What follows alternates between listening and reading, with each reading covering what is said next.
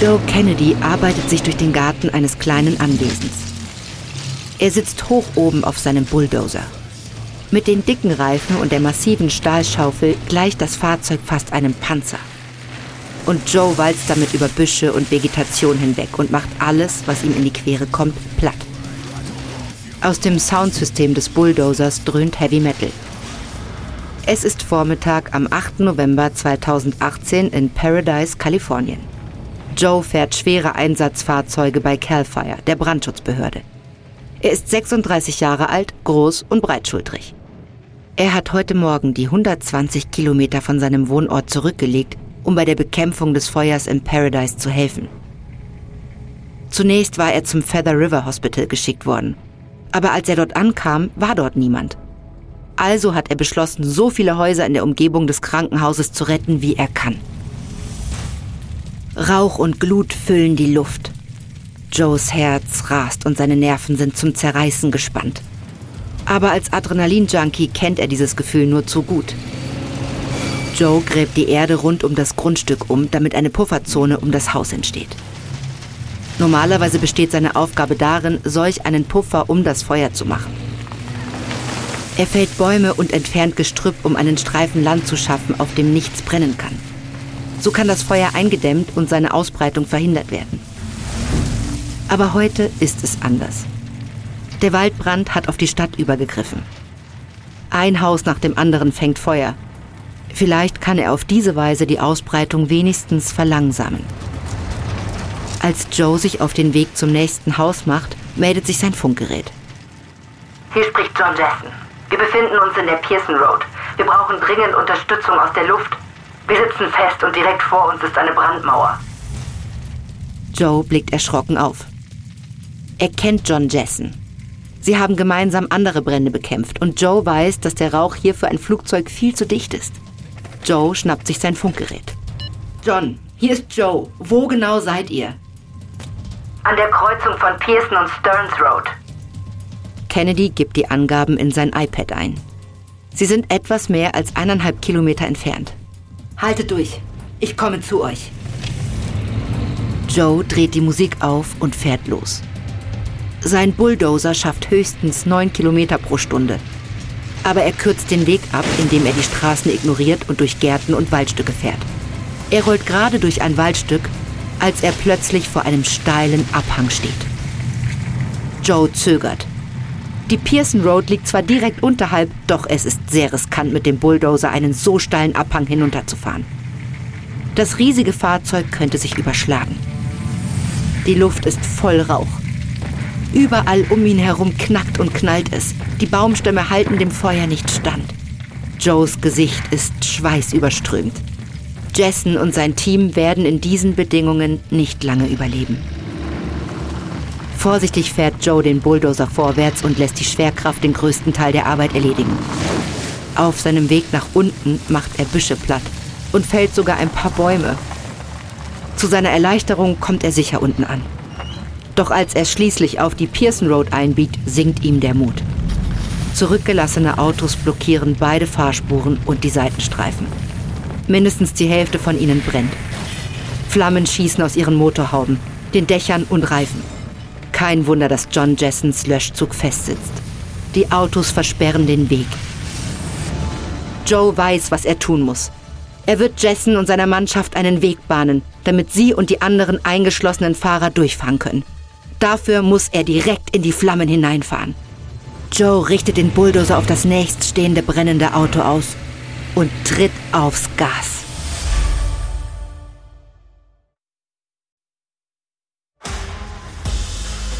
Ich bin Eva Bay und das ist Überlebt von Wondery.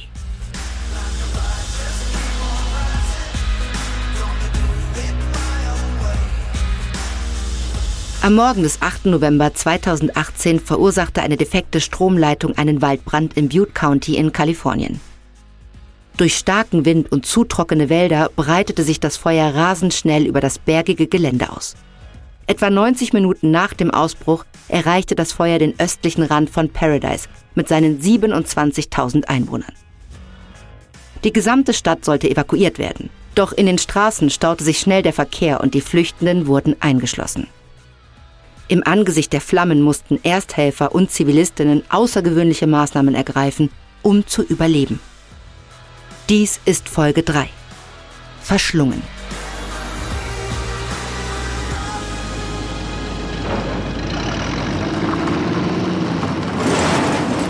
Joe Kennedy senkt die Schaufel seines Bulldozers gegen einen verkohlten Silverado.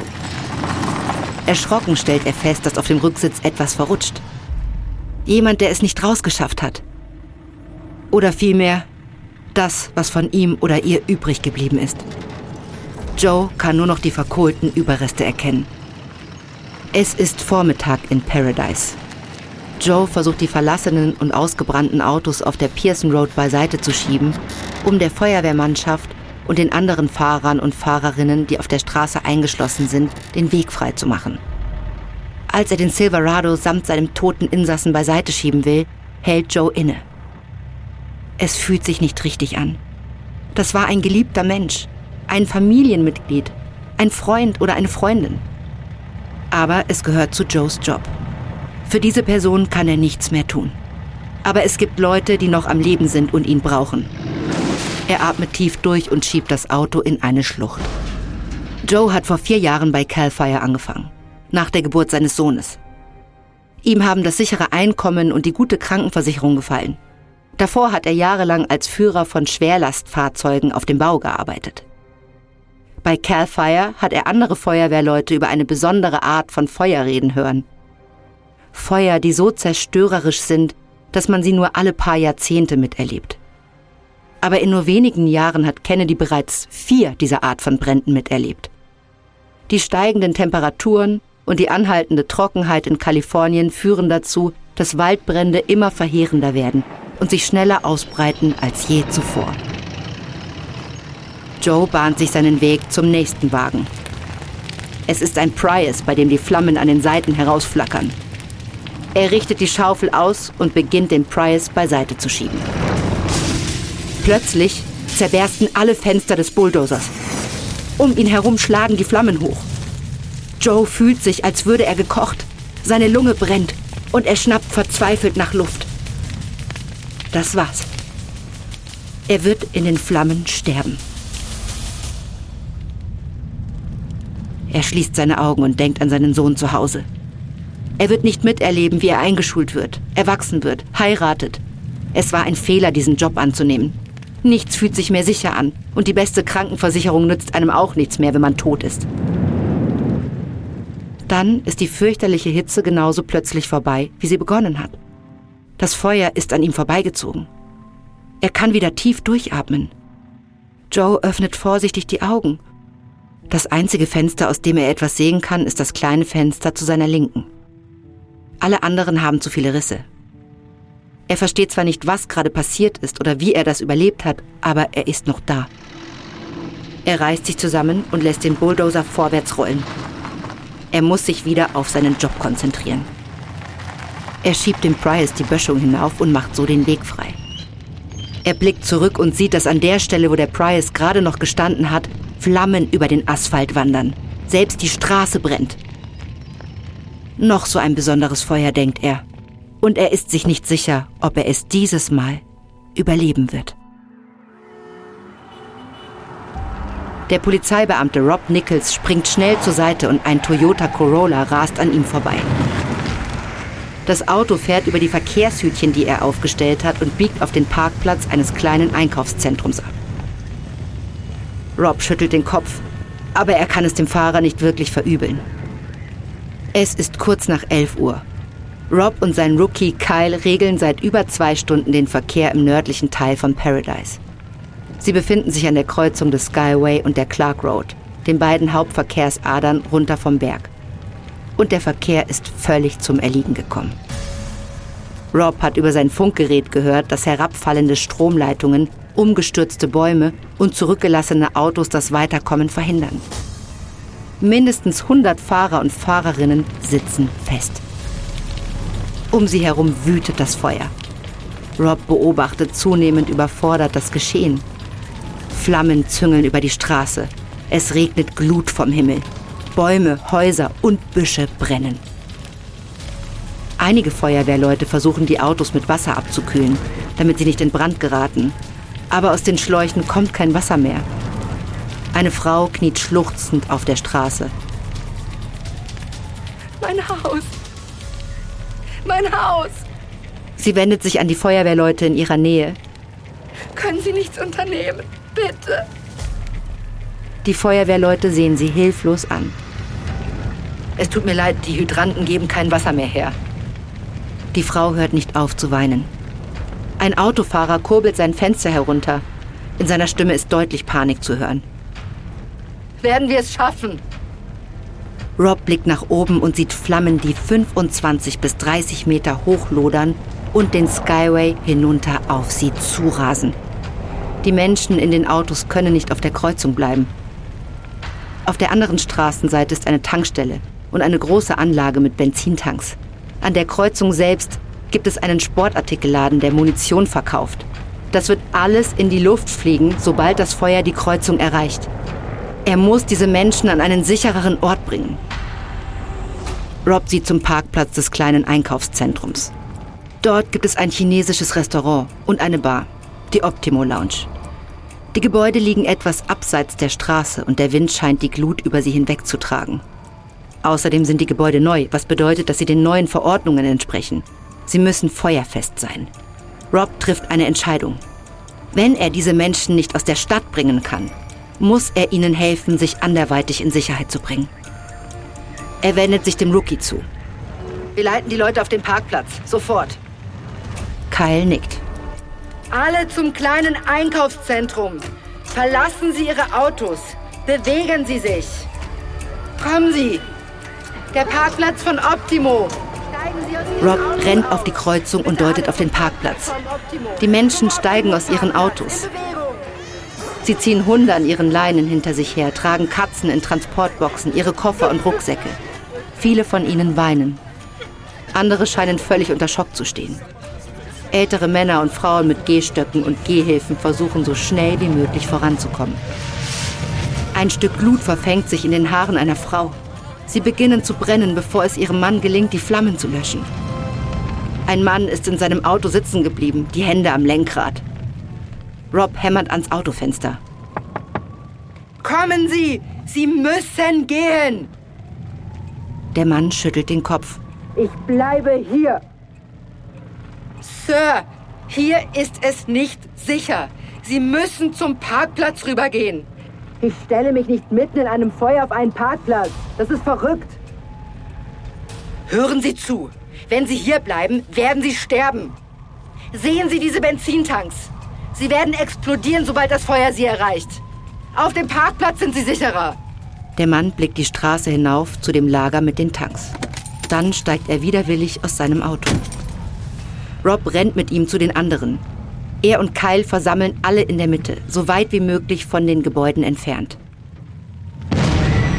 Als die ersten Benzintanks explodieren, sieht Rob in die verängstigten Gesichter der Menschen, die sich auf dem Parkplatz zusammendrängen. Das Feuer wütet um sie herum. Dies ist momentan der sicherste Ort für sie. Aber das bedeutet nicht, dass er tatsächlich sicher ist. Der Busfahrer Kevin McKay konzentriert sich auf die Bremslichter vor ihm. Das ist besser, als sich mit dem Rauschen der Baumkronen über ihm zu beschäftigen. Noch brennen sie nicht. Aber ein einziges Stückchen Glut könnte alles in Flammen aufgehen lassen und die Railroad in ein Inferno verwandeln. Es ist fast Mittag. Kevin ist vor drei Stunden von der Ponderosa Elementary School losgefahren. Er soll 22 Grundschulkinder und zwei Lehrerinnen in Sicherheit bringen.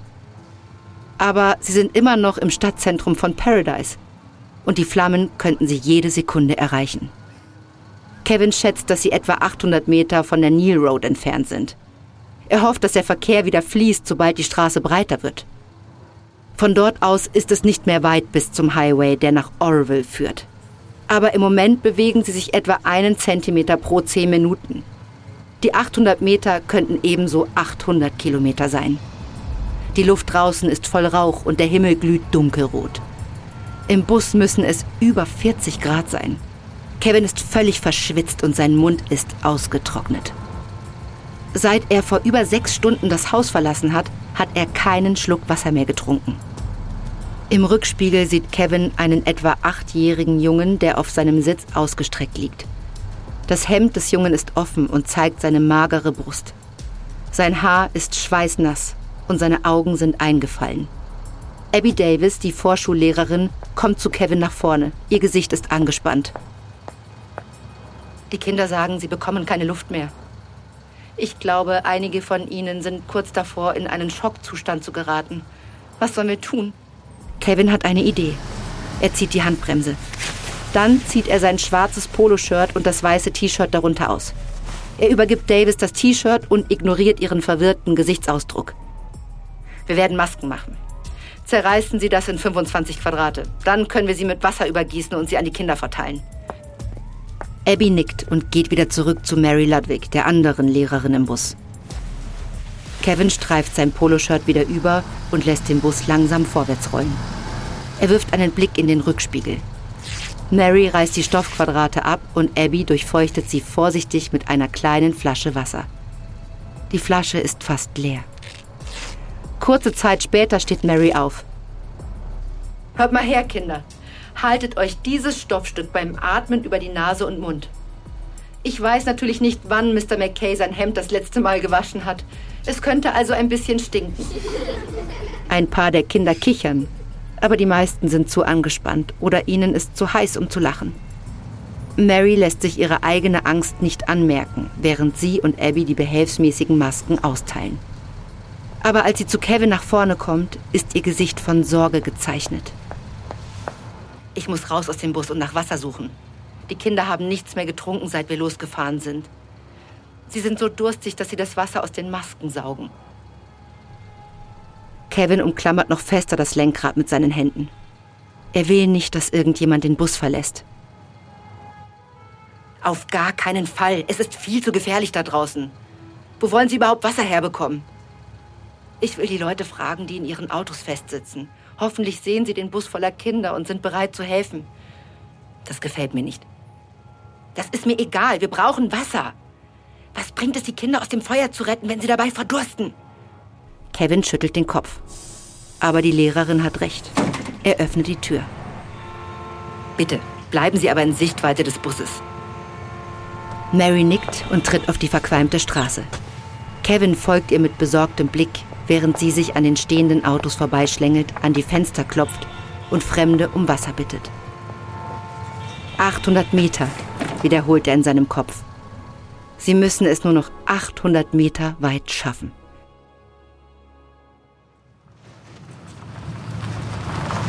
Der Feuerwehrmann Joe Kennedy rumpelt mit seinem Bulldozer die Pearson Road hinauf. Es ist Vormittag Joe hat bereits Dutzende von Autos weggeräumt und einen Weg auf der Pearson Road freigemacht. Nun will er den Feuerwehrmann John Jessen retten, der zusammen mit seiner Mannschaft und einigen anderen etwas weiter die Straße entlang festsitzt. Er befürchtet, dass er zu spät kommt. Die Flammen verschlingen bereits Bäume, Büsche und Gebäude. Er hört, wie in der Ferne Tanks explodieren. Joe sieht auf sein iPad und überprüft erneut Jessens genaue Position.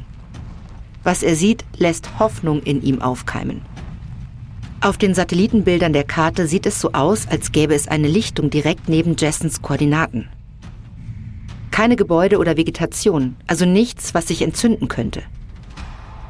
Wenn es Joe gelingt, Jessen, sein Team und die anderen eingeschlossenen Leute auf die Lichtung zu lotsen, könnten sie das Feuer in relativer Sicherheit abwarten. Joe treibt den Bulldozer voran, so schnell er kann.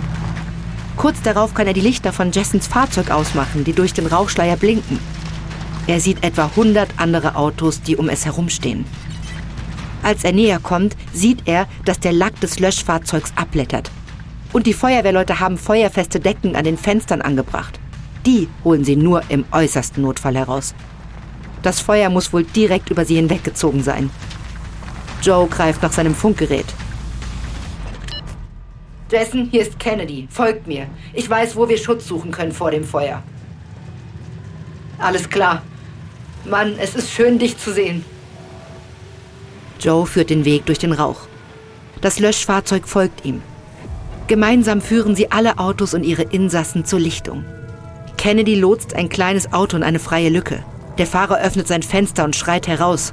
Jetzt parken wir hier und was dann? Warten wir ab. Im Ernst? Das ist der Plan? Joe nickt. Der Fahrer starrt ihn entsetzt an, bevor er das Fenster wieder schließt.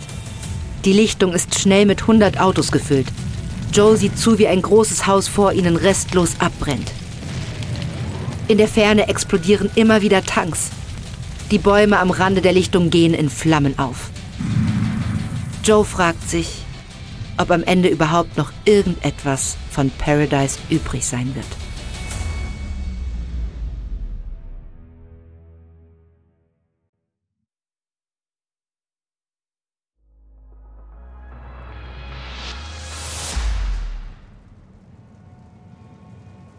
Rochelle Sanders blickt auf ihren neugeborenen Sohn Lincoln. Er schaut sie mit seinen sanften blauen Augen an. Rochelle versucht sich auf ihr Baby zu konzentrieren und die Welt um sie herum zu vergessen. Die Welt, die in Flammen steht.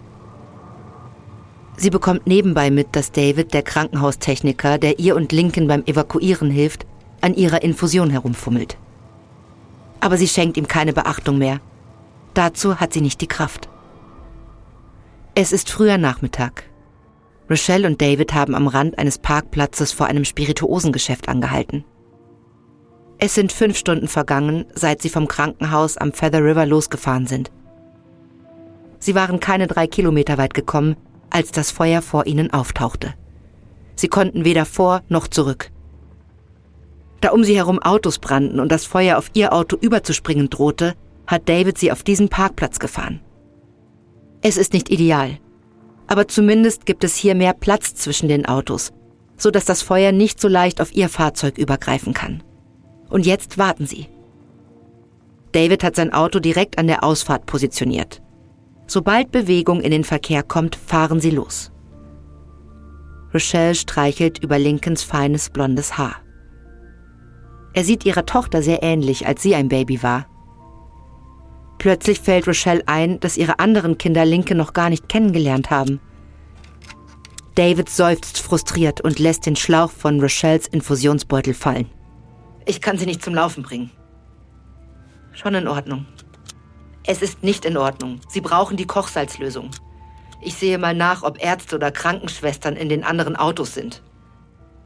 Rochelle bittet ihn zu bleiben, aber David hört sie nicht mehr. Sie versucht erneut, ihren Ehemann Chris anzurufen. Sie möchte nur seine Stimme hören, um zu wissen, dass es ihm gut geht. Das letzte Mal, als sie ihn gesehen hat, ist er in eine dicke schwarze Rauchwolke gefahren. Doch der Anruf geht wieder nicht durch. Rochelle zuckt zusammen, als die Autotür wieder öffnet. Ein heißer Wind weht herein und eine ältere Frau mit Mullbinden an den Händen schaut in den Wagen. David steht hinter ihr. Ich bin pensionierte Krankenschwester und ich habe gehört, dass es Probleme gibt mit ihrer Infusion. Die Frau macht sich an die Arbeit und überprüft den Schlauch und Rochelles Infusionsnadel. Aber bevor sie den Fehler beheben kann, schreit ein Polizist durch ein Megafon. Steigen Sie alle in Ihre Fahrzeuge und folgen Sie mir. Das Feuer kommt zurück. David rennt zur Fahrertür. Rochelle schaut aus dem Fenster und sieht Flammen auf sie zukommen. Davids Auto ist das erste, das den Parkplatz verlässt. Er fährt dicht hinter dem Polizeiwagen her. Der Streifenwagen fährt etwa 800 Meter nach Norden und hält dann auf dem Parkplatz vor einem großen Supermarkt.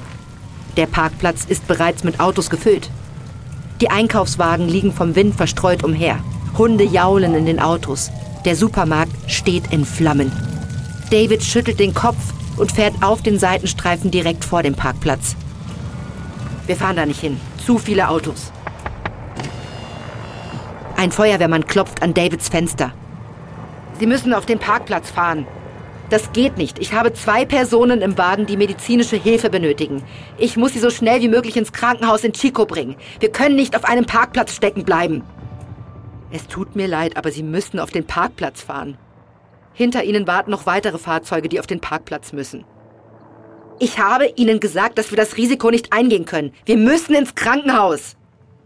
David spricht weiter mit dem Feuerwehrmann. Aber Rochelle kann nicht mehr zuhören. Sie kann keine schlechten Nachrichten mehr ertragen. Sie presst Lincoln gegen ihre Schulter und wiegt ihn, während sie leise ein Lied singt. Sie schließt die Augen und stellt sich vor, dass sie irgendwo an einem Strand in Sicherheit sind. Das Auto setzt sich in Bewegung und Rochelle öffnet die Augen. Was ist los? Ich schätze, wir folgen dem Feuerwehrmann ins Krankenhaus. Rochelle setzt sich gerade hin. Nach Chico? David schüttelt den Kopf. Rochelle sieht ihn verwirrt an. Die Krankenschwester hat ihr gesagt, dass sie sie in die Klinik in Chico schicken. Es ist die einzige Einrichtung in der Gegend, die die richtigen Instrumente für die Behandlung von Lincoln hat. David schaut sie aus dem Augenwinkel an. Feather River. Aber von dort kommen wir doch. Er sagt, dass wir dort in Sicherheit warten können. Zumindest ist es dort sicherer als hier draußen, schätze ich. Rochelle lässt sich in den Sitz zurückfallen. Eine Träne rinnt ihre Wange hinunter. Sie kann nicht fassen, dass ihre einzige Option ein verlassenes Krankenhaus ist. Sie haben so viel durchgemacht, um von Feather River wegzukommen. Und nun fahren sie genau dorthin zurück. Der Polizist Rob Nichols schlägt die Glastür eines Cafés ein. Er greift vorsichtig durch das zerbrochene Glas, entriegelt die Tür und wendet sich den hundert Menschen zu, die hinter ihm auf dem Parkplatz versammelt sind. Alle da rein, los geht's! Die Menge bewegt sich auf die Tür zu. Es ist früher Nachmittag. Rob hat heute Morgen stundenlang an der Kreuzung vom Skyway und Clark Road gestanden und den Verkehr geregelt. Doch als der Verkehr völlig zum Stillstand gekommen ist und sie dem Feuer ausgeliefert waren, mussten Rob und seine Kollegen und Kolleginnen kreativ werden. Sie haben alle auf den Parkplatz eines nahegelegenen kleinen Einkaufszentrums gelotst. Aber jetzt ist das Feuer so nah gekommen, dass Rob glaubt, dass sie drinnen sicherer sind. Er hofft, dass das Metalldach des Cafés verhindern wird, dass das Gebäude in Brand gerät. Die Glut weht durch die zerbrochene Tür. Die Feuerwehrleute spritzen mit dem wenigen Wasser, das sie noch haben, die Theke des Cafés ab. Eine Frau kommt auf Rob zu mit verschwitztem Gesicht und besorgtem Blick. Sie erklärt, dass sie im örtlichen Pflegeheim arbeitet. Eine Patientin, die evakuiert wurde, ist Diabetikerin. Ihr Blutzuckerspiegel ist im Keller. Sie braucht etwas zu essen. Nichols nickt. Er geht durch den überfüllten Raum und fragt herum, ob jemand etwas zu essen dabei hat. Kekse, Süßigkeiten, Cracker, egal was.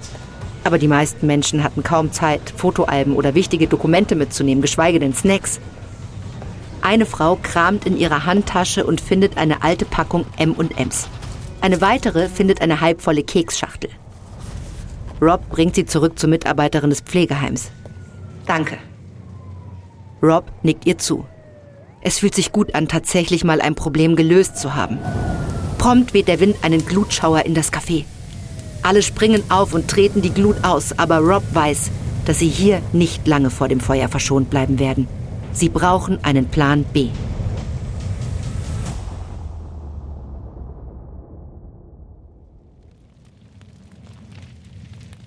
Der Bulldozerfahrer Joe Kennedy beobachtet die Szene um ihn herum. Verbrannte Bäume, die noch rot glühen. Schwelende, zerstörte Häuser. Die verlassenen Autos, die er an den Straßenrand geschoben hat, brennen immer noch. Aber auf der Lichtung, die er gefunden hat, sind alle in Sicherheit. Keines der hundert Autos, die er und sein Feuerwehrkollege John Jessen hierher geleitet haben, hat Feuer gefangen. Und es scheint, als wäre die Feuerwand vorerst weitergezogen. Joe ist erleichtert. Er hat vermutet, dass die Lichtung ihre beste Überlebenschance ist. Aber er war sich alles andere als sicher. Dennoch will er sein Glück nicht überstrapazieren. Joe greift nach seinem Funkgerät, um sich bei Jessen zu melden. Sie sollten die Gelegenheit nutzen, um die Evakuierten an einen sicheren Ort zu bringen. Jeder dieser punktuellen Brände könnte wieder stärker werden und außer Kontrolle geraten. Aber Jessen ist schneller als er. Joe, Lass uns die Leute hier wegbringen. Verstanden. Wohin sollen wir sie bringen? Ich denke, das Beste ist zurück ins Krankenhaus. Joe sitzt noch immer in seinem Bulldozer. Er nickt. Das macht Sinn. Das Krankenhaus liegt im Osten von Paradise. Dort ist das Feuer zuerst über die Stadt hereingebrochen, aber die Feuerfront hat sich von dort nach Westen wegbewegt. Joe startet den Motor. Ich fahre voraus. Wenn er voranfährt, kann er Hindernisse aus dem Weg räumen. Heavy Metal dröhnt durch die Fahrerkabine.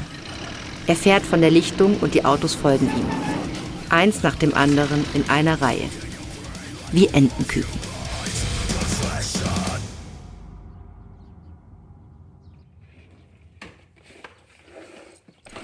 Anna Dies kramt hektisch in der Küchenschublade. Es dauert eine Weile, aber sie findet, wonach sie sucht. Sie hält eine gelbe Taschenlampe hoch. Gefunden. Sie gibt sie ihrem Vater Gordy, der hinter ihr wartet. Er schaltet sie ein. Die plötzliche Helligkeit lässt sie blinzeln. Es ist früher Nachmittag im Butte Creek Canyon, ein paar Kilometer südwestlich von Paradise. Aber der Rauch hat den Himmel schwarz wie um Mitternacht gefärbt und vor ein paar Minuten ist der Strom bei den Dieses ausgefallen. Ihr Vater leuchtet mit der Taschenlampe in die offene Schublade. Anna findet schnell eine zweite Taschenlampe, sowie ein batteriebetriebenes Radio. Anna und ihr Vater setzen sich ins Wohnzimmer. Schalt das Radio ein. Ich will wissen, wie viel Zeit wir noch haben. Anna und ihr Vater haben den Morgen damit verbracht, Unterholz zu lichten, Büsche zurückzuschneiden und das Dach zu bewässern. Gordy will sein Haus nicht verlassen. Anna schaltet auf den lokalen Radiosender um. Das Feuer breitet sich im Butte County weiter aus. In Paradise findet eine Massenevakuierung statt. Wir haben außerdem die ersten Meldungen über Flammen auf beiden Seiten des Butte Creek Canyon. Anna schaut zu ihrem Vater. Das Feuer ist nicht mehr weit. Ihr Herz schlägt schneller. Bisher ist sie davon ausgegangen, dass das Feuer sie verschonen wird, so wie all die anderen Brände in den letzten Jahren. Aber jetzt wird ihr klar, dass es dieses Mal anders ist. Als ob er ihre Gedanken lesen kann, sieht Gordy zu seiner Tochter. Wir gehen nirgendwo hin. Wir bleiben und schützen unser Eigentum. Anna nickt und versucht das Kribbeln in ihren Händen zu ignorieren. Gordy erhebt sich von seinem Stuhl. Ich werde das Dach nochmal bewässern. Er geht nach draußen und Anna hört das Wasser. Sie setzt sich hin, steht dann wieder auf. Angst ist nur ein Gefühl. Das kann sie ignorieren. Ihr Vater hat recht. Sie müssen ihren Besitz schützen. Kevin McKay steuert seinen Bus vorwärts. Es ist früher Nachmittag und Kevins schlimmste Befürchtung ist eingetreten. Die Railroad steht in Flammen. Bäume, Sträucher und Häuser brennen. Das Feuer kommt direkt auf Kevin und den Bus voller Kinder zu. Genau das hat er befürchtet, als der Polizist ihn auf diese schmale, überwachsene Straße gezwungen hat. Wenn das Feuer sie erreicht, wird der Bus in Flammen aufgehen und sie werden alle sterben. Das Einzige, was ihm Hoffnung macht, ist die Nähe zur Neil Road. Diese Straße ist breiter, weniger überwachsen. Nur eine Linkskurve und sie könnten der Gefahr entkommen. Aber sie müssen schneller sein als das Feuer. Kevin fährt den Bus langsam vorwärts, Zentimeter für Zentimeter. Schließlich erreichen sie das Ende der Railroad. Da, wo sie in die Near Road einmündet. Der Wagen vor ihnen biegt ab und Kevin kann einen ersten Blick auf die Kreuzung erhaschen. Doch seine Hoffnung zerplatzt. Alle Spuren der Near Road sind voll mit Autos. Sie fahren alle in dieselbe Richtung. Diese Straße ist wie die meisten anderen Straßen in Paradise nur in eine Richtung befahrbar, damit die Leute so schnell wie möglich den Berg verlassen. Aber niemand lässt eine Lücke für den Bus. Kevin fährt den Bus langsam weiter. Doch die anderen Autofahrer lassen ihn nicht rein. Er steckt weiter auf der Row Road fest, wo das Feuer wütet. Kevin hupt mehrmals, aber niemand macht Platz. Ein Mädchen auf der Rückbank schreit auf. Kevin zuckt zusammen und schaut in seinen Rückspiegel. Ein etwa zehnjähriges Mädchen weint bitterlich. Da war ein brennendes Reh, ich hab's gesehen. Kevin muss sie hier wegbringen. Schweiß rinnt seine Stirn und seine Nacken hinunter. Adrenalin strömt durch seinen ganzen Körper. Kevin sieht, dass sich an der Kreuzung eine Lücke auftut. Endlich. Doch bevor er abbiegen kann, rast ein Auto an ihm vorbei und blockiert seinen Weg. Kevin kann nirgendwo hin. Die Glut prasselt auf dem Bus nieder und schlägt gegen die Windschutzscheibe. Kevin hält seinen Atem an. Vater unser im Himmel, geheiligt werde dein Name, dein Reich komme, dein Wille geschehe. Er hört, wie die Kinder hinter ihm weinen und die Stimmen der beiden Lehrerinnen, die gemeinsam beten. Kevin schließt die Augen. Er sollte diese Kinder und ihre Lehrerinnen aus der Stadt bringen. In Sicherheit. Doch nun befürchtet er, dass er versagt hat.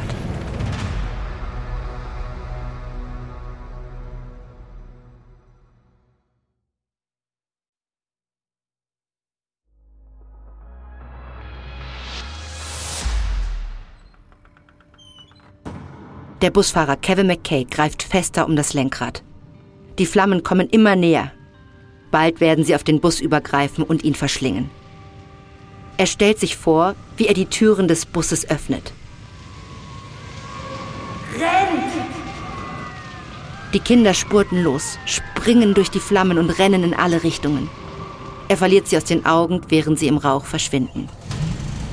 Kevin reißt die Augen auf, als hinter ihm ein Motor aufheult. Sein schrecklicher Tagtraum verflüchtigt sich und er ist wieder in der Realität. Ein Pickup fährt um den Bus herum und biegt in den Verkehr auf der Near Road ein. Die anderen Autofahrer hupen und schreien durch die Autofenster. Kevin schüttelt den Kopf. Was zum Teufel hat dieser Typ vor? Und dann hält der Wagen auf der Neil Road an und blockiert die Spur direkt vor ihnen. Vor Kevin öffnet sich eine Lücke, die groß genug ist, dass er einbiegen kann. Kevin zögert nicht.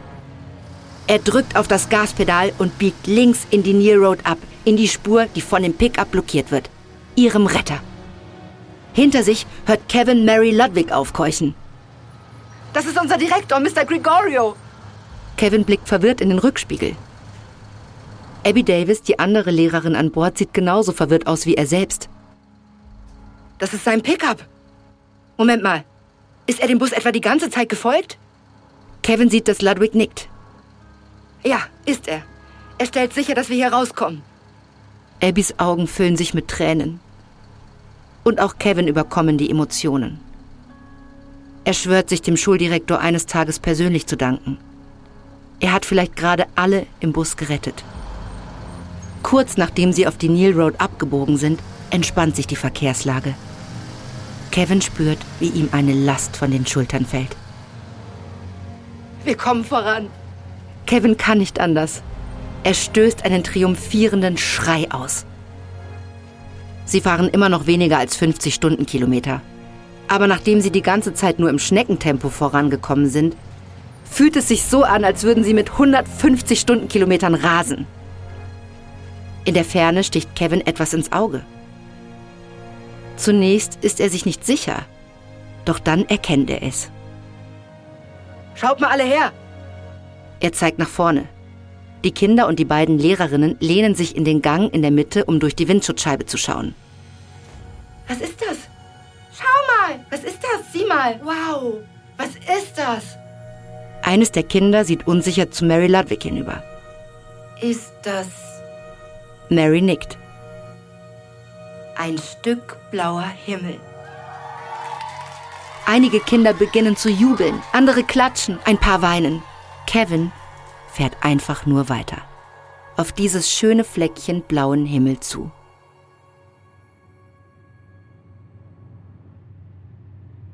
Rochelle Sanders starrt aus dem Fenster, während David dem Feuerwehrauto die Pence Road hinauf folgt. Sie kann nicht fassen, dass sie zum Feather River Hospital zurückkehren, aus dem sie vor sechs Stunden evakuiert worden sind. Sie blinzelt und schüttelt den Kopf. Das kann nicht wahr sein. Alles, was entlang der Straße gestanden hat, ist weg. Als sie sich dem Viertel nähern, in dem sie wohnt, wird ihr übel. Wo auch immer sie hinschaut, sind die Häuser nur noch schwarze Trümmerhaufen. Verkohlte Überreste der Besitztümer und des Lebens der ehemaligen Bewohner. Sie hofft, dass ihr Haus durch ein Wunder verschont geblieben ist. David fährt direkt an ihrem Haus vorbei. Rochelle will ihren Kopf wegdrehen, aber sie kann nicht wegsehen. Sie keucht erschrocken auf. Es ist nur noch der Kamin übrig. Der Rest des Hauses ist schwarze Asche. All die Fotoalben, das Familienporzellan, die Lieblingsspielzeuge ihrer Kinder, alles, was sie und Chris in Lincolns Kinderzimmer stellen wollten, weg. Oh mein Gott. David schaut an ihr vorbei aus dem Fenster und schüttelt traurig den Kopf. Rochelle weiß nicht, was sie sonst tun soll, also holt sie ihr Handy heraus und beginnt ein Video aufzunehmen. Lincoln bewegt sich auf ihrem Schoß. Lincoln, der das Innere dieses Hauses niemals sehen wird. Vier Generationen ihrer Familie haben dort gelebt. Rochelle kannte jeden Quadratzentimeter. Den Rest der Fahrt hängt sie ihren Gedanken nach. Sie erinnert sich, wie sie stundenlang mit ihren Cousins im Spielzimmer gespielt hat. Sie erinnert sich, wie sie nach der Scheidung von ihrem ersten Ehemann in das Haus eingezogen ist und gedacht hat, ihr Leben sei vorbei. Sie erinnert sich daran, wie sie unter dem Hornstrauch im Hinterhof gestanden hat nachdem sie erfahren hatte, dass sie mit Lincoln schwanger war. Plötzlich bemerkt sie, dass das Auto langsamer fährt. Sie sind wieder beim Krankenhaus angelangt. Dort, wo Lincoln vor weniger als einem Tag geboren worden ist. Es sieht aber ganz anders aus als noch ein paar Stunden zuvor. Jegliche Pflanzen sind verkohlt. Auf dem begrünten Mittelstreifen des Parkplatzes schwelen punktuelle Brände. Ein Außengebäude auf der anderen Seite des Grundstücks qualmt. Und doch herrscht hier eine Ruhe, als ob das Schlimmste vorbei ist. Die Mitarbeiter haben Sofas und Stühle auf dem Parkplatz gestellt, damit die Leute sich setzen können. David schaltet den Motor aus und lässt die Schultern hängen. Doch dann reißt er den Kopf hoch. Den kenne ich. Er zeigt auf einen Mann in Arbeitskleidung, der eine Reihe weiter auf dem Parkplatz steht. David springt aus dem Auto und rennt zu seinem Freund. Rochelle beobachtet, wie die beiden Männer sich umarmen.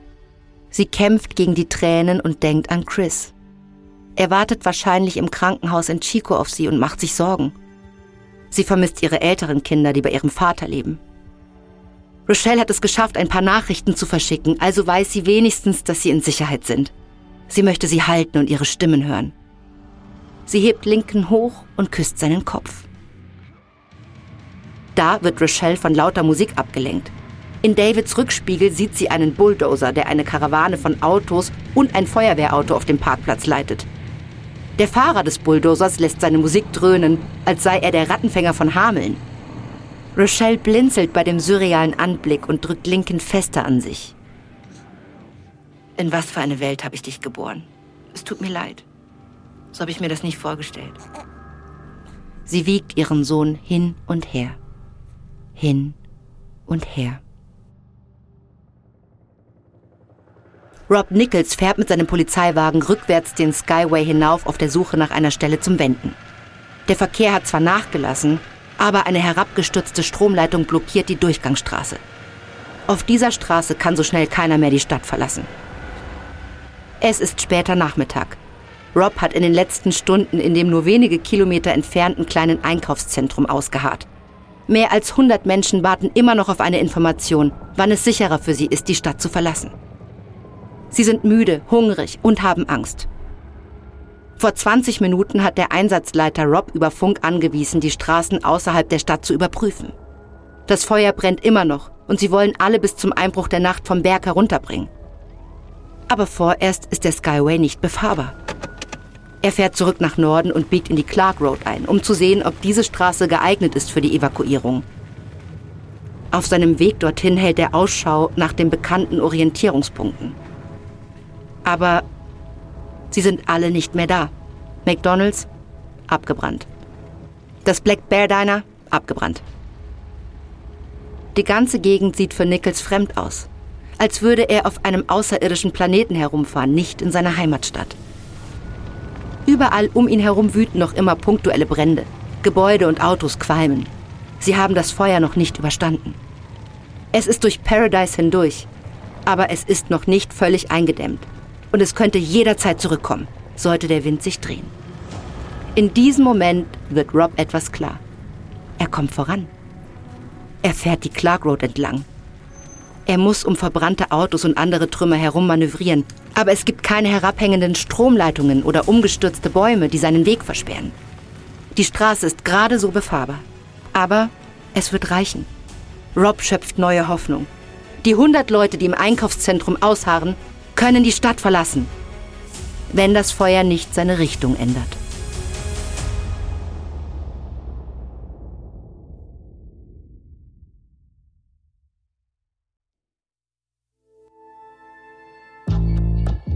Das war Folge 3 unserer vierteiligen Reihe Stadt in Flammen. Wenn dir unser Podcast gefällt, gib uns eine 5-Sterne-Bewertung. Hier noch ein kurzer Hinweis zu den Szenen in diesem Podcast. In den meisten Fällen wissen wir zwar nicht genau, was gesagt wurde, aber unsere Geschichte basiert auf echten Tatsachen und gründlichen Recherchen. Wenn du mehr über diese Geschichte erfahren möchtest, empfehlen wir dir die Bücher Fire in Paradise von Alistair G. und Danny Angiano sowie Paradise von Lizzie Johnson. Überlebt ist eine Produktion von Munk Studios für Wondery. Ich bin Eva Bay. Austin Reckless hat diese Geschichte geschrieben. Redaktion Sean Raviv, Katja Reister hat die Folge übersetzt und adaptiert. Produzentin von Munk Studios Ilona Toller. Das Sounddesign haben Rob Selliger und Stefan Galler gemacht. Für Wondery Producer Simone Terbrack, Executive Producer Tim Kehl, Stephanie Jens und Marshall Louis.